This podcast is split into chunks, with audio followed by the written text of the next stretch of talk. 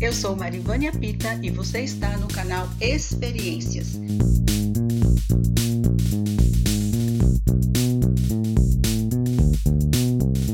Aos nossos ouvintes do canal Experiências, hoje eu tenho a honra de entrevistar o escritor pastor Agostinho Guimarães, autor do livro Sem Traumas, além de outras obras que ele também tem editado. Pastor, seja bem-vindo aqui no nosso canal. É, esteja à vontade nessa nossa entrevista, nessa nossa conversa. É, eu passo a palavra para o senhor para poder saudar os nossos ouvintes. Um grande abraço, para mim é um prazer maravilhoso estar com vocês e já quero agradecer essa oportunidade de poder compartilhar com todos os ouvintes um pouquinho da experiência do que Deus tem feito, como Deus tem sido maravilhoso e através da escrita como as pessoas estão sendo alcançadas para a glória de Deus. Amém. Então vamos falar aqui sobre. Eu sei que o, o pastor escreveu vários livros, né? Eu, eu, estou em mãos aqui o livro Sem Traumas, que é o livro que nós vamos conversar sobre esse livro aqui. Muito interessante esse livro. E eu quero fazer algumas perguntas, pois porque não. eu fiquei curiosa enquanto eu estava fazendo a leitura desse livro. Então, assim, uma das perguntas é, que já é tradicional, né? Perguntar para os escritores em que momento que escreveu o livro, por que essa ideia de escrever o livro, como foi que surgiu essa ideia para falar sobre um assunto tão interessante que é sobre traumas. É um assunto é, importantíssimo, bem atual, né? sempre foi atual, porque a, a sociedade em si ela tem carregado sobre seus ombros um peso tão, tão grande que são as marcas, as sequelas que ficam dos traumas, né? Entre eles rejeição, a própria exclusão, os estigmas, as perseguições ferrenhas, as imposições da própria sociedade e também os traumas das perdas. Mas é, por volta de 2010 para 2011, brotou no meu coração esse desejo pela experiência vivenciada no gabinete pastoral, pelos aconselhamentos e pela minha própria experiência de vida eu não podia deixar de compartilhar um pouquinho, porque apenas aqui é um preâmbulo daquilo que Deus pode fazer na vida da pessoa, que realmente abre o seu coração para que a palavra possa trazer essa restauração, esse fortalecimento. Como o nosso ministério visa restaurar vidas, nada como falar sobre esse assunto. É, trazer ao coração das pessoas, ser um canal de bênção, um instrumento nas mãos de Deus para auxiliar. Eu sempre digo que a igreja, é, o ministério pastoral, ele auxilia, ele ajuda juntamente com os demais profissionais, tanto como psicólogo quanto psiquiatra, a gente procura dar aquela parte de assistência espiritual através da palavra. Então surgiu esse desejo muito grande de compartilhar um pouquinho, não só o que a palavra de Deus diz, mas também a própria experiência dos anos de gabinete pastoral, de aconselhamentos, acampamentos, acompanhamentos de pessoas, de famílias, Ministério de Restauração de Famílias. Então, esse surgiu muito forte no nosso coração e para mim foi um privilégio poder compartilhar um pouquinho através do livro, levar essa experiência para mais pessoas. Então, além da sua experiência como pastor, eu queria saber se nesse livro, assim, até que tanto tem da pessoa Augustinho Guimarães. Porque hum. tem aqui um, um, exemplo que foi dado, que foi da sua mãe, de como ela conseguiu vencer alguns traumas. Sim. E, e, e eu quero saber, assim, é, o livro fala de algum trauma que o pastor vivenciou e conseguiu vencer? É, com certeza. A própria rejeição, o próprio sentimento da exclusão, os estigmas, né? Eu venho de um berço muito, muito humilde, muito simples. O meu pai morreu, eu tinha dois anos e meio. Então, eu, a única história que eu sei dele é que eu seria o, o último filho que ele pegaria no colo.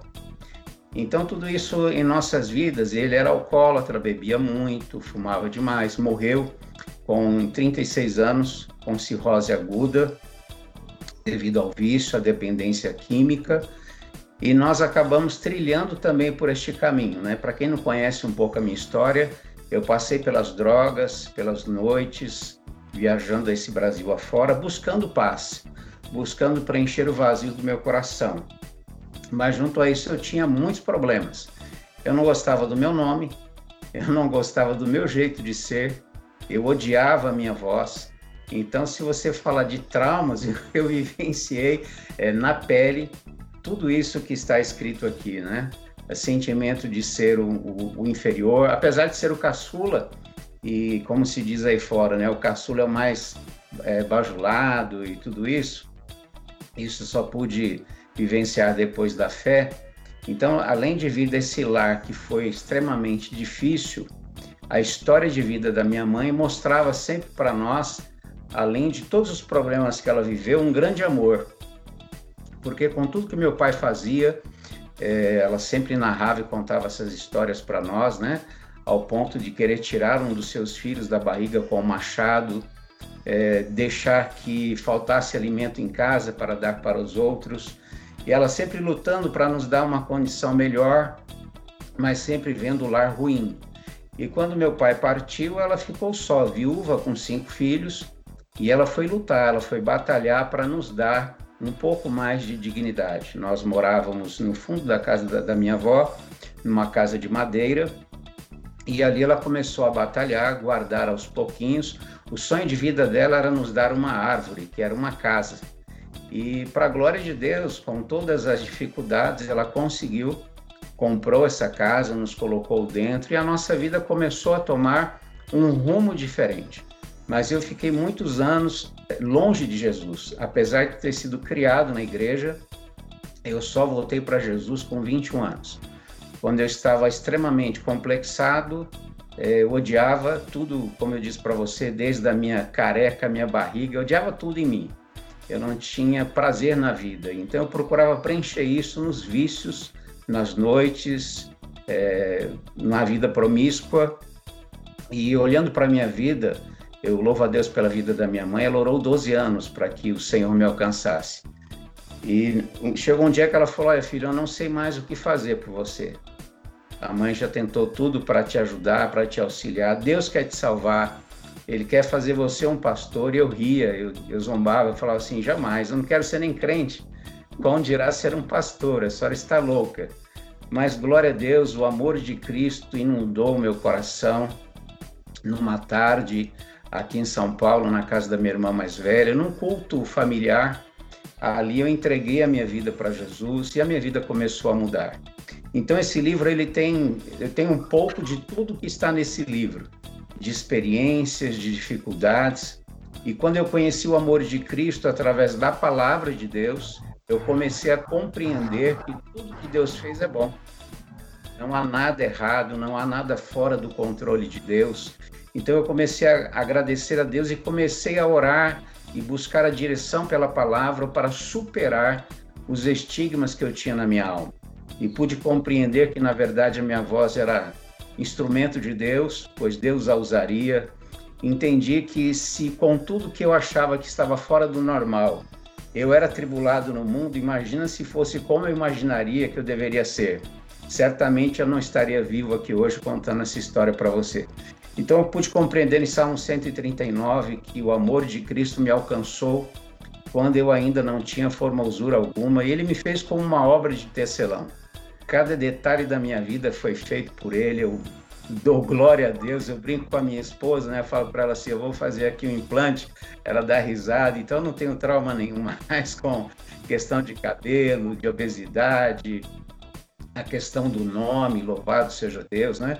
Porque você passa pelo bullying nas escolas, né? Era Agostinho, e setembrinho, e outubrinho. Então, sempre motivos de chacota na escola pelo nome. E a história do nome em si, porque a minha mãe ela disse que lutou muito para que meu pai não colocasse o nome que ele queria colocar. E ele queria me colocar o nome de Augusto, porque era o melhor amigo que ele tinha, que era o companheiro de cachaça dele de boteco. Então, com muita batalha, minha mãe foi e convenceu ele a colocar o meu nome de Agostinho. E aí veio esse nome, glória a Deus, eu adoro esse nome, Deus é maravilhoso. Então, esse livro ele é um pouquinho do que eu passei e do que eu busco a cada dia essa restauração. É uma batalha constante. O livro do profeta Oséias diz que o homem abre a ferida, ele não tem com que curá-la. Agora Deus ele abre a ferida, mas ele fecha. Então, os momentos de cura de Deus na minha vida não foram fáceis. Superar os traumas, os complexos, superar a barreira de falar em público. Né? Nunca fui um aluno excepcional, sempre lutando para estar na média, sempre batalhando para ocupar o meu espaço. Mas graças a Deus, quando eu conheci o amor de Cristo, entendi que isso vem naturalmente e a dignidade nos leva a chegar onde Ele quer que nós venhamos chegar. Então, tudo isso tem sido muito forte no meu coração. Então, quando eu escrevo esse livro, na verdade, eu gostaria de colocar toda essa história, né? mas quando você leva para correção, para retórica, olha, eu acho que não é legal você falar sobre isso, mas ainda é o meu sonho, é o meu projeto de vida escrever um livro contando em detalhes tudo que realmente Jesus fez na minha vida, que foi maravilhoso. É um livro autobiográfico, então, não é? Sim. É interessante, porque já o pastor está dizendo que teve né, esses traumas e conseguiu vencê-los, não foi fácil, mas conseguiu vencer. Mas eu percebi que cada trauma está relacionado a um personagem bíblico. Sim. Mas eu queria saber assim: o personagem foi escolhido é, em relação ao trauma, ou o trauma foi escolhido em relação ao personagem bíblico, porque realmente esses traumas eles passaram, não passaram, né? Um personagem, cada, cada trauma foi para um personagem, mas o, no caso o escritor do livro passou por todos, por, todas, por todos os traumas. Mas eu queria saber isso, qual a relação, como é que foi que foi escolhido? É, quando eu olhei para a palavra e vi nesses homens de Deus como José e os demais, Daniel, Pedro, é, a vida deles exalaram isso, eles passaram por esse momento. E quando a gente olha para a palavra, nós vemos que eles foram abraçados de uma forma assim maravilhosa com o amor de Cristo. E é isso que mudou a minha vida, é isso que tem mudado as vidas hoje. É, não é o muito falar, mas é o amor na essência, o amor tudo suporta, o amor tudo crê, o amor não se exaspera em si mesmo, ele não se arde em ciúmes. E não é só o amor no sentido do dia do casamento, mas é o amor de Deus. É este amor ágape que nos constrange ao ponto de compreender que, mesmo passando por essas circunstâncias, como estes homens passaram pelas dificuldades. Daniel, na corte babilônica, distante da família, distante da pátria, mas não perdeu a sua identidade, mas enfrentou até a mudança do seu nome. Então, com certeza, eles foram um espelho para aquilo que eu quis escrever e narrar para os nossos leitores. Muito bem. Eu ia fazer uma pergunta aqui, mas o pastor já respondeu. Eu queria saber a relação do livro com a sua função como pastor. É, além de pastor, existe uma outra função que o senhor desenvolve? Quer dizer, pastor, escritor, tem, tem algumas outras? É, eu venho da metalurgia, né? Trabalhei muitos anos em hum. metalurgia. Quando eu recebi o chamado para me dedicar ao período integral, eu já estava fazendo seminário, faculdade teológica, e já dei aula em seminários, gosto muito, né? Mas sempre procurando preparar e levantar líderes. Mas dentro da função pastoral, 100% voltado para a igreja. Muito bom isso. Durante a nossa conversa, eu anotei aqui duas frases que eu achei interessante e se o pastor puder desenvolver um pouco mais para os nossos ouvintes que estão nos acompanhando, é, eu achei bem interessante que é, foi falado que a sua conversão aconteceu no culto familiar. E hoje em dia a gente observa que são poucas as famílias que fazem culto, né, desenvolvem o culto a Deus em seus lares. Qual foi a importância que tem para o Senhor esse, o culto nos lares? É, eu vou até contextualizar, né? A hum. importância é fundamental porque eu nasci é, de novo em uma igreja que tinha mais de 23 pontos de pregação que nós chamávamos de culto nos lares. Eu sei que você está falando do culto familiar, família é, individual, mas a igreja a qual eu me converti, ela tinha também esses trabalhos maravilhosos que nos espelhavam a fazer justamente o culto familiar. Então, imagine, eu estava extremamente desiludido com a vida e ainda um período que eu estava desempregado, e às vezes eu brigava com a minha mãe porque eu falava para ela assim: olha, eu estou procurando emprego, está difícil. Ela falou: mas filho, fala, mãe, tenha paciência. E aquele dia eu saí, fui para casa da minha irmã mais velha, mas eu não tinha a mínima noção, primeiro que ela estava firme na fé. Eu, eu desconhecia, porque eu vim de viagens para Goiás, Minas Gerais. Eu trabalhava com meu irmão mais velho, ele tinha uma barraca e nós acompanhávamos as pecuárias com uma lanchonete. Então, quando eu voltei, eu estava numa situação muito pior, porque eu queria voltar para aquela vida e, ao mesmo tempo, eu estava sendo confrontado com o amor de Cristo. Então, meu desejo era fugir, era desaparecer. E quando eu cheguei na casa da minha irmã, ela falou assim: Olha, você vai almoçar? Eu falei assim: Vou almoçar. Ela falou: Só que antes vai ter um culto. Eu falei assim: Ah, então eu vou embora. Ela falou: Mas poxa, você foi criado no Evangelho, fica com a gente, participa do culto, depois a gente almoça. E foi ali que eu fui impactado. Eu saí dali, eu falo assim, eu pesava 145 quilos, eu saí dali leve como uma pluma, porque os céus entrou no meu coração de tal forma que eu cheguei na casa, na minha casa, eu disse para minha mãe chorando, foi mãe, a melhor coisa do mundo aconteceu na minha vida. Ela começou a rir e eu disse, mas mãe, quantas vezes? Eu fui lá, busquei, meu pai tinha me deixado uma herança, um revólver Rossi 22 com muitas balas. E muitas vezes o inimigo colocava no meu coração, mata ela, vende a casa e some, vai para o mundo, vai fazer o que você quer. E uma voz dizia, você não pode fazer porque tem alguém vendo. E eu achava que era minha vizinha.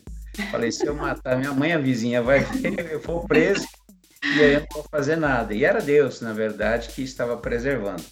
E ela começou a sorrir, como você sorriu agora. Eu falei, mas mãe, eu estou aqui pedindo perdão para a senhora porque eu intentei, eu muitas vezes desejei tirar a sua vida. Ela dizia, filho, maior é o que está em mim do que aquele que está no mundo.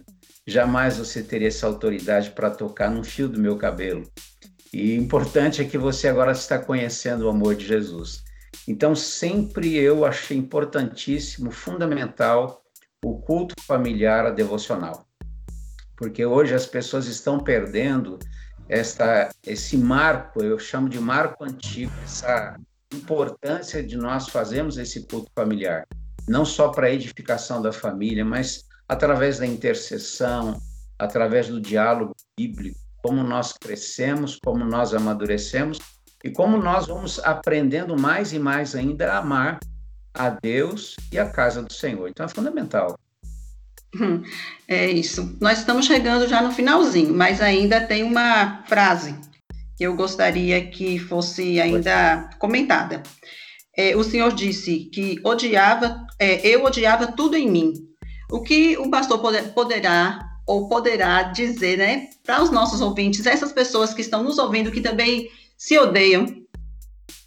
Olha, assim como eu sentia que nada em mim estava correto e procurei de todas as formas preencher esse vazio, eu encontrei cada dia mais um vazio maior. É o que a Bíblia diz: um abismo chama outro abismo. Mas eu aprendi algo muito importante na minha vida, porque eu aprendi, eu vim de um lar machista, homem não chora. Homem não chora, homem não leva desaforo para casa, então eu era arrogante, eu era soberbo.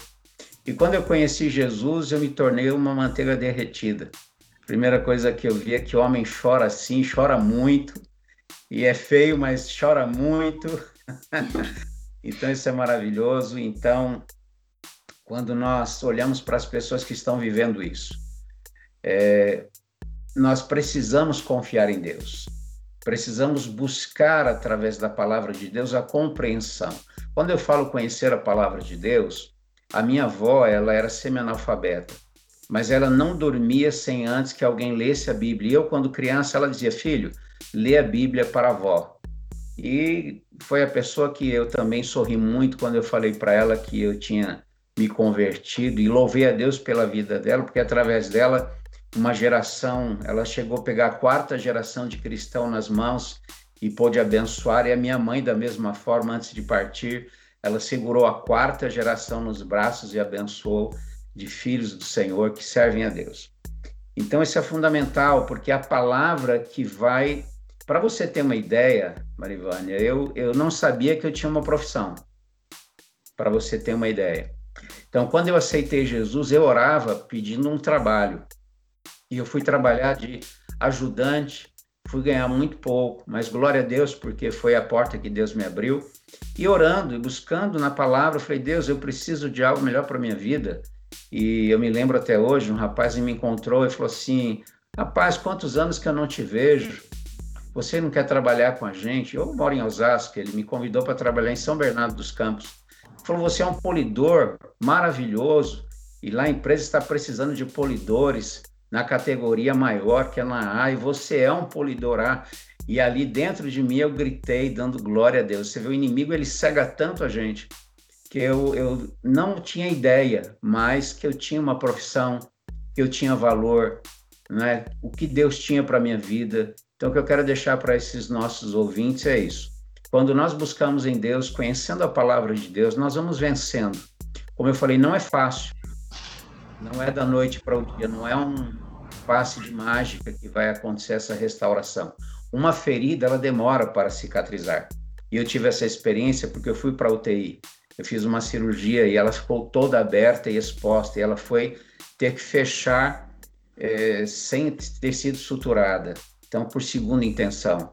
E ela demorou exatamente 30 dias para ela fechar, para ela cicatrizar. Porque ela começa de dentro para fora. E o dia que eu estava mais desanimado, a minha esposa falou: dá uma olhada. E ela colocou o espelho e falou: dá uma olhada o que Deus está fazendo. E eu pude ver aqueles nervinhos se entrelaçando e se fechando aos poucos. Eu me lembrei imediatamente da palavra de Deus. Ele me fez como uma obra de tecelão. Então, tudo está no controle dele. Que essas pessoas possam ler a Bíblia, ler a palavra de Deus. É a primeira coisa que eu aprendi foi ler a Bíblia, porque a palavra nos traz esse direcionamento. Como eu citei para você, Salmo 139, eu gostaria até de deixar para os nossos ouvintes, é, é, Salmos, perdão, 27, verso 10, que diz assim: Porque quando meu pai e minha mãe me desampararem, o Senhor me recolherá. Então esse texto ele fala que o amor de Deus é superior ao amor de um pai e de uma mãe. E quando eu conheci Jesus, eu falei: Deus, eu não tenho pai terreno, humano, mas a partir de hoje tu és o meu pai. E eu tenho abraçado assim até hoje. Ele é o meu pai, eu não tenho dúvida alguma disso. Então nós temos um Deus que nos ama, muito além do que o meu pai, do que a minha mãe, do que todo o sacrifício que a minha mãe fez para nos dar uma condição digna e nos ensinar num caminho correto. Eu louvo a Deus porque o amor de Deus supera isso. Então isso é maravilhoso. Então que os nossos ouvintes possam ter tempo de ler a palavra, de pedir a Deus para que ilumine o coração deles, para que através da palavra eles possam superar os traumas, os complexos, principalmente as marcas e as perdas. Hoje nós estamos vivendo um tempo de muitas perdas, famílias que estão perdendo seus entes queridos e pessoas que não estão conseguindo superar nesse momento tantos problemas que se avolumam ao decorrer do dia, ao decorrer dos meses então, que elas possam correr para os braços de Jesus, como eu fiz. E em relação ao livro Sem Traumas, como nosso ouvinte pode adquiri-lo? É, na verdade, o Sem Traumas hoje, como ele foi editado pela GeFor, a GeFor está momentaneamente fora do ar. Eu tenho ainda aqui alguma coisa, se alguém quiser, depois você pode passar o meu link, né? Eu posso enviar gratuitamente, sem custo algum, porque esses livros eles foram escritos. Eu escrevi Sete Dias na Vida de um Homem, que é sobre Saul e a dificuldade de esperar e as consequências quando nós não esperamos em Deus. Pequeno Sol, que também fruto de oração, que fala justamente de sanção. E é, são livros que eu escrevi com objetivo. O objetivo qual é? Abençoar a obra missionária. Não é ter e obter retorno financeiro para mim de forma alguma, mas para abençoar. Tanto que é, milhares desses livros foram doados para o campo missionário, para que os pastores usem. É, tem o pastor Ibrahim, aqui na região do Mato Grosso, na Bolívia. Eu pude levar vários livros para ele sem traumas, ele usou lá no seminário que ele tem. Então, esses livros são para abençoar, não é para o retorno financeiro para o pastor. É um, um escrito, é uma obra que Deus colocou no meu coração de compartilhar com as pessoas para que elas possam, através da leitura, serem edificadas, fortalecidas e possam vencer os seus traumas, as suas batalhas. Né? O evangelho não é algo que você chega hoje e amanhã todos os seus problemas vão se resolver, mas ele aponta o caminho que nós podemos buscar essa restauração. É isso. Eu vou deixar então o seu link no comentário do livro que eu vou deixar no canal do YouTube, canal Experiências Marivânia Pita. Então, quando tiver lá o comentário do livro, no, eu já deixo também o link. Eu quero agradecer a sua presença aqui no nosso canal Experiências. É, foi muito boa essa entrevista. Gostei demais de conhecer um pouco mais do escritor Agostinho, Agostinho Guimarães. E que Deus te abençoe, te guarde grandemente e que venham mais livros, né, aí pela frente. Se Deus quiser, Deus está tá, tá borbulhando aqui. Eu quero agradecer você, o canal Experiências, que Deus continue usando você, que Deus continue te dando essa sabedoria e essa é, facilidade de comunicação que você tem. Isso é um talento maravilhoso que Deus deu, não só para você, para sua irmã aqui em São Paulo, eu sempre digo para ela, né, para Marilane, que ela possa desenvolver a cada dia esse dom, esse talento maravilhoso que Deus concedeu e eu agradeço a Deus por conhecê-la agora, assim, estar vendo pelo menos você e espero que um dia possamos estar juntos aí, trocando ideias em nome de Jesus. Com certeza. E agradeço mais uma vez ao escritor, pastor Agostinho Guimarães, pela entrevista concedida e agradeço também a você, ouvinte, que esteve aqui conosco. E aguardo você no nosso próximo episódio. Até lá! Tchau, tchau!